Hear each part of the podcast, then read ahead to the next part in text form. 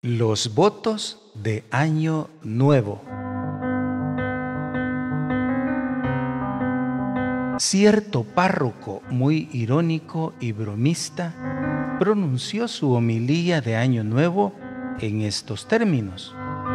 Queridos parroquianos, estos son mis votos para el nuevo año que comienza, mis deseos para ustedes y para cuantos los necesiten.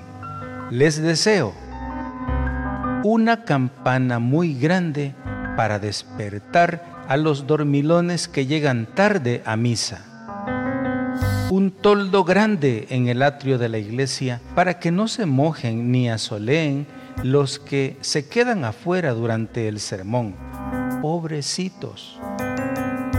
Unos metros de cinta adhesiva o unas cuantas docenas de candados para quienes les gusta conversar durante las celebraciones. Un látigo para fustigar los vicios y las injusticias. Una buena cantidad de espejos para que la gente vea qué ridículos se ven cuando se pasan de copas. Una mejor iluminación en las esquinas de las calles para que las parejas de enamorados puedan contemplarse. Balanzas bien equilibradas para ciertos negociantes. Un gran horno para quemar las revistas pornográficas. Ventiladores para las cabezas calientes que estallan a la primera. Unos audífonos para el que deja el equipo de sonido a alto volumen perturbando al que quiere dormir.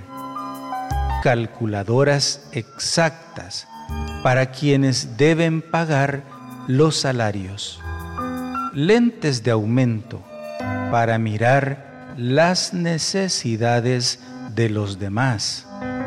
Y finalmente deseo un océano de amor y comprensión para todos y un corazón nuevo para cada uno de nosotros.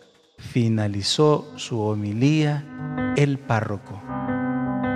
Pero al llegar la plenitud de los tiempos, envió Dios a su Hijo, nacido de mujer, nacido bajo la ley, para rescatar a los que se hallaban bajo la ley y para que recibiéramos la filiación adoptiva.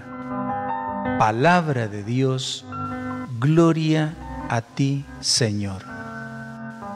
Hemos recibido un regalo muy grande en Cristo Jesús. Por medio de Él ahora somos hijos de Dios. Dios nos ha adoptado como hijos suyos. Puesto que somos hijos de Dios, ahora tenemos una dignidad que es inalienable. Una dignidad que nadie debe pisotear, pero una dignidad que nosotros también debemos respetar en el otro, en el prójimo. Y Cristo nos ha liberado, nos ha salvado, nos ha rescatado y ahora somos libres.